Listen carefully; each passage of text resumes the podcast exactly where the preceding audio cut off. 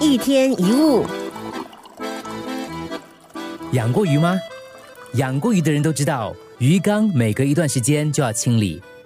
但是每一次清洗的时候，小鱼总是被吓得四处乱窜，即使被捉到了，还是不断扭动身体，就好像世界末日一样。可怜的鱼，它又怎么知道我们把它捉出来是为了要在等一下给它清理出一个焕然一新的窝？其实人也是一样，往往因为不了解老天的美意，总是不断的挣扎、埋怨、逃避面对，所以才会受到无谓的苦。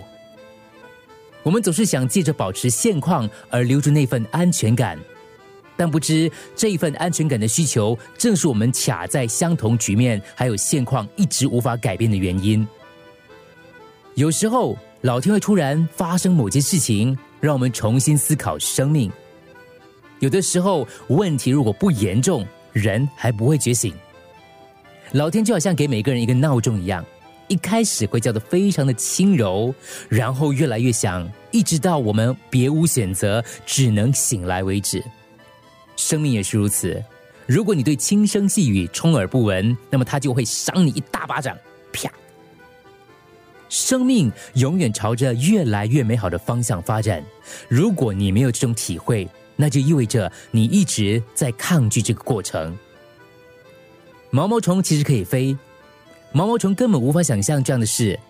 当然，如果毛毛虫不知道破茧而出会成为蝴蝶，那么所有的过程就变成了艰辛的挣扎。所有的改变都是好的，每一件事也都是有帮助的。如果生命看起来在跟你作对，那是因为你用浅短的眼光来看待事情。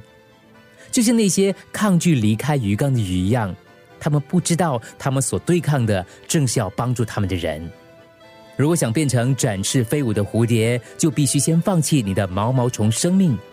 如果毛毛虫一直留在勇士，不但飞不起来，还可能活不下去。